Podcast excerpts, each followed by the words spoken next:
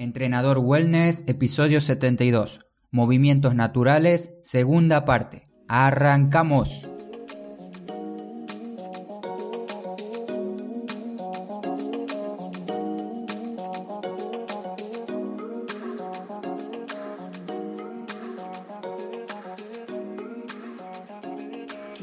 Bienvenidas y bienvenidos nuevamente a Entrenador Wellness. Hoy es viernes 26 de julio del 2019. Y en este podcast vas a aprender realmente sobre entrenamiento, alimentación y lo fácil que es generar hábitos saludables para obtener la vida que de verdad te mereces. Gracias a la primera parte de este tema del episodio que había titulado Tres movimientos naturales claves para tu salud, varias personas interesadas me escribieron al correo para que intente hablar de una segunda parte. La verdad que es un tema muy interesante que me gusta mucho estudiar, leer y practicar e intento que mis alumnos también aprendan de esto porque así es como nos tendríamos que mover. Para las personas que deseen profundizar mucho más este tema, les recomiendo un libro que está en inglés, les traduzco cómo se llama en español, que es La práctica del movimiento natural recuperar el poder, la salud y la libertad. En las notas del episodio les dejo el nombre en inglés y un enlace para que lo vean en Amazon y si les interesa lo compran. Los movimientos naturales que te había hablado la vez pasada eran gatear, colgarse, levantarse del suelo y caminar. Si aún no escuchaste este episodio, te lo recomiendo que lo escuches o leas después de este. Hoy te voy a hablar de saltar, equilibrio, cuclillas y levantar un objeto del suelo. El primero de ellos era saltar. En mis clases personales pongo muy pocos saltos o los saltos que coloco como ejercicio son bastante simples, porque a medida que iba entrenando personas tuve la oportunidad de ver que no cualquier adulto, incluso jóvenes, saben saltar, y por eso te quiero proponer algo ahora mismo, que es levántate de tu silla, o deja de hacer lo que estás haciendo y da unos 5 saltos. Con esto podrás ver y sentir varias cosas, como por ejemplo no saber cómo iniciar un salto, ya que hace mucho tiempo que no realizas uno. También puede pasar que sabes saltar pero no tienes ganas de hacerlo. Otra sensación puede ser que te da miedo saltar. También puede pasar que te duelen las rodillas, los tobillos y saltar no es muy recomendable para ti. O directamente no te gusta saltar. Te quiero contar que el salto es un movimiento muy importante, un ejercicio que requiere poder y fuerza, y hablar del salto, en este caso del equilibrio y los demás movimientos naturales, da para un episodio entero de cada uno de ellos. Seguramente más adelante cada uno va a tener su respectivo episodio en un futuro. Ahora solo quiero mencionarte y darte uno o dos consejos para que pongas a prueba estos movimientos. ¿Y cómo vas a saltar? Primero debes aprender a dar un salto básico, no nos tenemos que ir a, un extremo, por eso recién te dije y te aconsejé de que te levantes y veas si puedes saltar, así conozcas si te sientes incómodo al hacerlo o si no sabes y tienes una primera impresión de tu salto. Ahora vamos con un salto básico. Para realizar un salto simple como este que te voy a explicar, vas a empezar con las piernas separadas al ancho de tus caderas como si estuvieras por hacer una sentadilla y al momento de saltar, o sea, al momento de impulsarte, ayúdate con los brazos llevándolos hacia atrás y luego extiéndelos hacia adelante y hacia arriba para impulsar el salto y al caer mantén una postura neutra, intenta hacerlo suavemente apoyando primero las puntas de los pies en el suelo y luego el resto de la planta. Intenta también que no se escuche nada cuando caigas de, de tu salto. Controla la caída con las rodillas semiflexionadas. Y eso sería un salto básico. ¿Y cómo lo vas a utilizar al salto en tu vida cotidiana? El salto lo puedes utilizar como una entrada en calor para activar el cuerpo, por ejemplo, saltar la cuerda. Eh, puedes hacer series de un minuto de salto, dos minutos de descanso, 30 saltos, descansas 2 minutos y vuelves a hacerlo. La idea es que lo coloques como a ti te guste en tu entrada en calor. También lo puedes colocar en tu entrenamiento como un ejercicio más. Por ejemplo, hacer una sentadilla simple, la tradicional. Una vez que termines esa sentadilla, haces 5 sentadillas con salto. Y ahí lo estarías combinando al salto en tu entrenamiento. O bien lo puedes ir practicando por separado para ir de a poco optimizando tu salto. Normalmente, cuando les explico a las personas y a ustedes un movimiento nuevo, les recomiendo que siempre hagan el movimiento a lo largo del día para que se vaya adaptando su cuerpo al nuevo movimiento o al movimiento perdido. En este caso, no te voy a pedir que estés saltando todo el día por la casa. En este caso particular, para entrenar el salto, tienes que tener en cuenta los siguientes puntos, que son entrenar la fuerza priorizando la zona inferior, por ejemplo, con sentadillas, peso muerto, etc. Entrenar tu flexibilidad y movilidad de cadera, por ejemplo, con este video que te dejo en las notas del programa.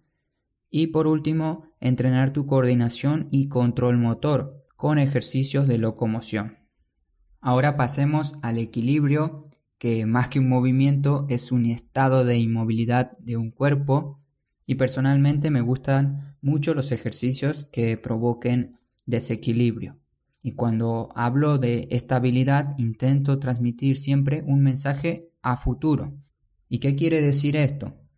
Te pondré algunos ejemplos de mis conocidos y familiares que pasaron por un desequilibrio caminando simplemente por la calle y dio como consecuencia desde pequeñas lesiones, fracturas hasta golpes en la cabeza. Es muy importante entrenar estabilidad ya que nos va a ayudar a prevenir caídas y posibles lesiones cuando seamos mayores. No me quiero enfocar tan solo en los adultos mayores, pero ellos son los que más propensos pueden estar en este tipo de situaciones.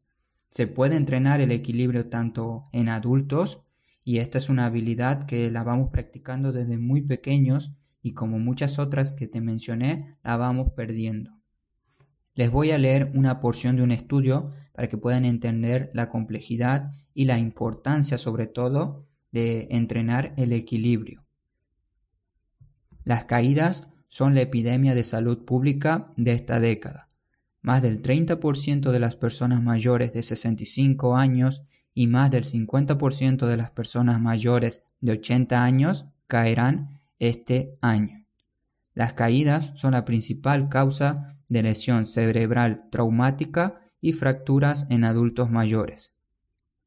Es increíble todo el daño que puede llegar a provocar esto, sin embargo tiene solución, y esta es la mejor parte porque se puede prevenir mediante ejercicio físico o bien incluyendo hábitos donde ponga a prueba nuestro equilibrio a lo largo del día. ¿Y cómo vas a utilizar el equilibrio en tu vida cotidiana? Me encanta esta sección así que vamos a incluir algunos consejos míos personales y otros un poco más locos, pero serios, con la particularidad de que cada uno te va a servir. El primero es que cuando estés cocinando, cepillándote los dientes o hablando con alguien, colócate en un pie. Busca una tabla de madera menor a 2 metros y la puedes colocar en tu dormitorio o la habitación donde entrenas para practicar tu equilibrio cada vez que pases por ahí.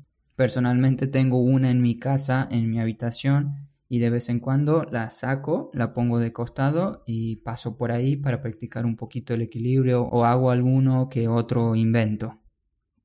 Otra manera de entrenar tu equilibrio es que siempre que puedas incluye ejercicios de equilibrio en tus descansos durante tu entrenamiento. Por ejemplo, si estás entrenando flexiones de brazos, dominadas. Una vez que termines ese ejercicio, descansas y puedes quedarte en un pie para esperar a la otra serie o también puedes caminar con las puntas de los pies, quedarte con las puntas de los pies apoyando, aguantando el equilibrio, etcétera. Tienes muchas alternativas de ponerte a jugar un poco con tu equilibrio en los descansos de tus entrenamientos.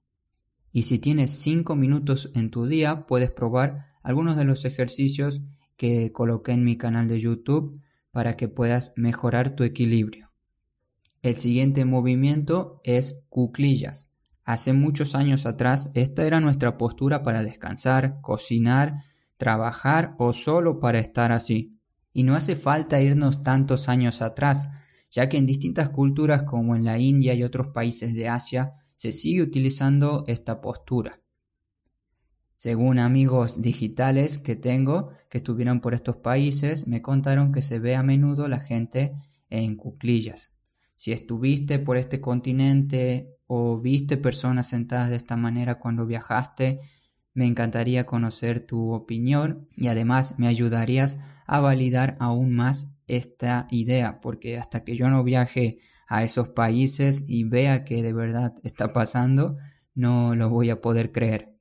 Actualmente es mi postura, es mi postura favorita y ya lo sabes porque a menudo subo historias en Instagram o fotos en Facebook con dicha postura. Hoy en día es una postura que no cualquiera puede realizar desde el primer momento, pero se puede ir practicando con el tiempo y lograr, como todo lo que te hablo y escribo en el podcast. Se necesita practicarlo. En esta parte me voy a detener a hablar un poco más sobre las cuclillas porque creo que es necesario saber ciertas pautas antes de hacerla. Varios profesionales recomiendan quedarse en esta posición de diferentes maneras.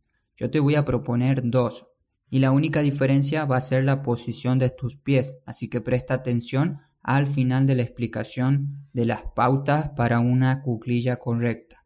Lo primero que debes tener en cuenta es que tu peso debe estar centrado lo segundo es que la espalda debe estar recta, neutra y activa. Lo tercero sería que la espalda baja esté ligeramente redondeada, sin exagerar la curvatura de tus lumbares.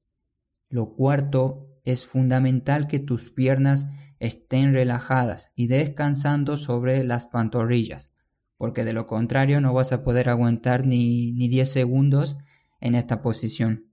La posición de los brazos también puede variar un poco, la puedes colocar relajados hacia adelante. Y por último, lo que te comentaba de la postura que tiene que cambiar es la base. La base serían tus pies, que debe tomar la postura que más cómodo te vaya a ti. Por ejemplo, la opción 1 puede ser que los pies se coloquen al ancho de tus hombros y con las puntas de los pies hacia adelante. La opción 2 son los pies ligeramente separados y con las puntas de los pies hacia afuera. Personalmente utilizaba mucho la opción 2 porque la considero más simple y en la mayoría de mis alumnos cuando doy clases personales y online veo que les resulta mucho más fácil colocar las piernas más separadas y con las puntas hacia afuera. Te dije recién que la utilizaba porque últimamente estoy colocando más las puntas hacia adelante y realizando una apertura de cadera, dirigiendo exageradamente las rodillas hacia afuera. Intentaré colocar una imagen con la opción 1 de las cuclillas y la opción 2 en el artículo que acompaña el episodio de hoy. ¿Y cómo vas a utilizar las cuclillas en tu vida cotidiana? Ahora que sabes cómo quedarte en esta postura, te diré cómo implementarla en tu día. Te quiero mencionar que a medida que te mantengas en esta postura, más rápido tu cuerpo se va a adaptar a la posición. Recuérdalo bien. En otros episodios te recomendé alternativas para moverte más y siempre nombraba a la sentadilla profunda para estar en descanso. Intentaré darte algún consejo nuevo e ingenioso en este episodio para que utilices esta postura en tus días. Por ejemplo, últimamente ahora está haciendo buen clima aquí y con mi novia salimos a acampar. En tu caso, si sales a acampar o camping, no sé cómo lo dirán en tu país, con tus amigos o tu pareja, puede ser un día con mucho movimiento, por eso te recomiendo muchísimo que utilices las cuclillas o sentalla profunda a lo largo de tu jornada, tanto para cocinar, para preparar el fuego, para comer y para conversar. Y un consejo extra, Coloca un tronco, piedra o algo que tenga una altura mínima para que puedas apoyar tus glúteos. Esto te va a ayudar a que puedas permanecer más tiempo en dicha postura si recién estás empezando. Lo más sencillo es que empieces a utilizar las cuclillas también cuando estés en casa. bien se presente alguna de las siguientes situaciones, como ser escribir o contestar un mensaje de WhatsApp, leer una, dos o tres hojas de tu libro favorito en cuclillas, ve de a poco hasta que puedas lograr el capítulo entero, juega también con tus hijos, tus hermanitos o nietos en posición de cuclillas y seguramente a ellos les va a gustar mucho porque también van a estar en esa posición y les gusta que estás a la altura de ellos para jugar, conversar y entretenerse un rato. Por ahora te voy a dar estas ideas para que las pongas a prueba. Recuerda que de manera automática, cuando te suceda alguna de las situaciones mencionadas anteriormente, inmediatamente tienes que colocarte en cuclillas. Estás por escribir un mensaje, te agachas y lo haces en cuclillas. Te reto también a que subas una foto tuya en esta posición cuando estés realizando alguna de estas acciones que te mencioné o bien algunas nuevas ideas que a ti te surjan. Etiquetas a arroba entrenador y podré ver tu foto. Luego, si también me lo permites, la puedo subir a mis historias de Instagram o Facebook. Y ya estamos llegando al final con el último movimiento que es levantar un objeto del suelo. Para levantar un objeto del suelo se puede hacer de distintas maneras pero la base para levantar algo son dos ejercicios claves que seguramente conoces, que son la sentadilla y el peso muerto. Si consideras que realizas estos dos ejercicios como Dios manda, seguramente no tienes ningún problema para levantar un objeto del suelo. Esto quiere decir que si haces una buena sentadilla con la postura correcta y haces un peso muerto con la postura correcta, Seguramente que cuando levantes un objeto no tienes ningún problema al hacerlo y no sufres de dolor de espalda. Por otro lado, si tienes una mala sentadilla por tu falta de movilidad y cuando haces peso muerto crees que estás entrenando tus lumbares, quizás no estás realizando la acción correcta para levantar algo del piso y tampoco para hacer los ejercicios de sentadilla y peso muerto. Pero no te preocupes que aquí vas a aprender a levantar un objeto del suelo de la manera más eficiente y correcta posible. Te voy a mencionar algunos pasos, así que espero que prestes atención. El primero, tus pies deben estar al ancho de tus hombros o ligeramente un poco más separados. Las puntas de los pies deben estar paralelas o apuntando levemente hacia afuera. Mueve la cadera hacia atrás al momento de buscar el objeto como si estuvieras por sentarte. Y cuando estés haciendo esto, contrae fuertemente tus glúteos. Debes flexionar también levemente las rodillas y las tienes que dirigir hacia afuera. Los brazos van hacia adelante y extendidos, directo al objeto que quieres levantar. Levantas el objeto y vuelves a la posición inicial de pie. Como consejos extras y muy importantes es que a medida que bajes para levantar el objeto, debes mantener una tensión en tu abdomen, tus caderas y los isquiotibiales. En ningún momento debes sentir tensión ni dolor ni ninguna molestia en los lumbares. Haz de cuenta que al levantar un objeto del suelo vas a entrenar tus piernas y abdomen.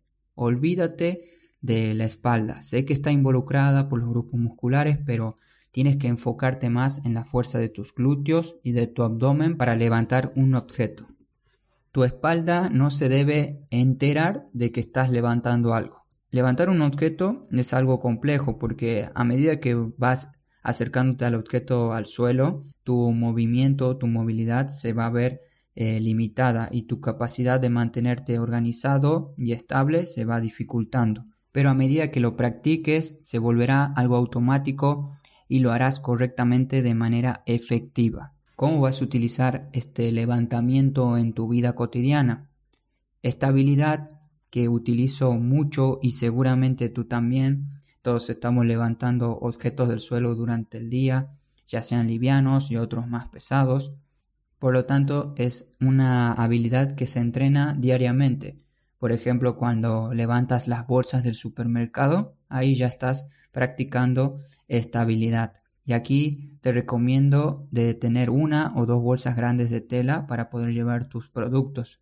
También puedes tener bolsas más pequeñas de tela para guardar tus productos evitando utilizar el plástico.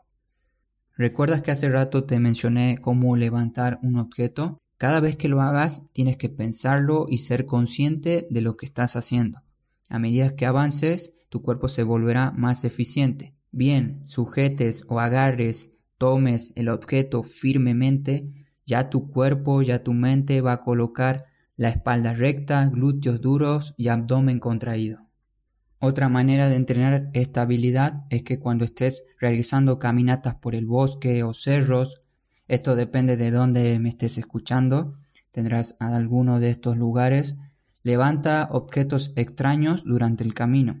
Experimenta, sal de tu zona de confort, ensúciate las manos y puedes transportar un objeto durante mínimo 100 metros. Aprovecha también los objetos livianos que tienes en tu casa para levantarlos practicando tu postura. Por ejemplo, cuando dejes el celular o un libro o cajas, lo que encuentres en el suelo, al hacerlo practica y presta atención a tu postura. Como conclusión y despedida, espero que la segunda parte de movimientos naturales les guste al igual o quizás más que la primera y puedan poner en práctica los movimientos que mencioné, las posturas que les mencioné, que al principio seguramente les va a parecer algo extraño o algo exagerado, pero les aseguro que más adelante les va a gustar mucho. Te recuerdo que puedes comentar y dejarme un mensaje sobre algún tema de movimiento, entrenamiento, alimentación o hábitos que desee que hable en el podcast. Y estás también invitado a mi página de contacto de la web donde puedes preguntarme respecto a dudas o problemas de salud que necesites resolver. Desde mi espacio prometo ayudarte en lo que esté a mi alcance. Muchísimas gracias a todos por escucharme, tomarse el tiempo de prestar atención a este nuevo episodio de Entrenador Wellness, por dejarme sus 5 estrellas en iTunes y su me gusta en iVoox. Te mando un gran saludo desde República Checa y no te olvides de moverte. Hasta pronto.